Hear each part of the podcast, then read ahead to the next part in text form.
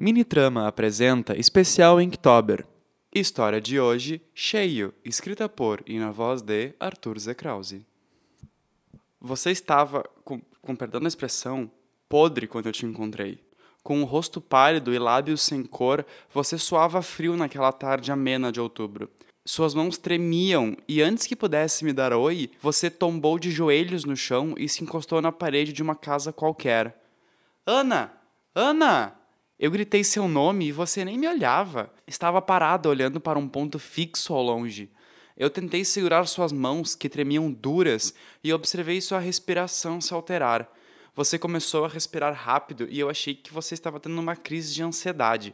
Eu tentei conversar contigo, mas não adiantou. Você olhou para os seus dedos rígidos e só então olhou nos meus olhos com os seus arregalados.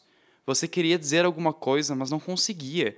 Naquele momento, eu não pensei em chamar socorro, eu esqueci do celular e ninguém passava na rua onde a gente estava.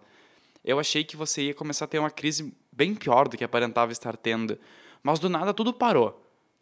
Você se levantou com dificuldade, tropeçou nos próprios pés e quando eu lhe segurei, você vomitou em frente aos meus sapatos. Era tanta comida que eu só pude desviar o olhar. E você ainda teve a cara de pau de me dizer: nossa, Adolfo, eu tava cheia, cruzes, como eu comi. Valeu pela ajuda. Você limpou a boca com um paninho que guardava no bolso de trás e assim que terminou de falar, saiu andando sem se preocupar com nada, ou sequer olhar para trás. Eu fiquei ali sem entender o que estava acontecendo. Quer dizer, eu e o vômito.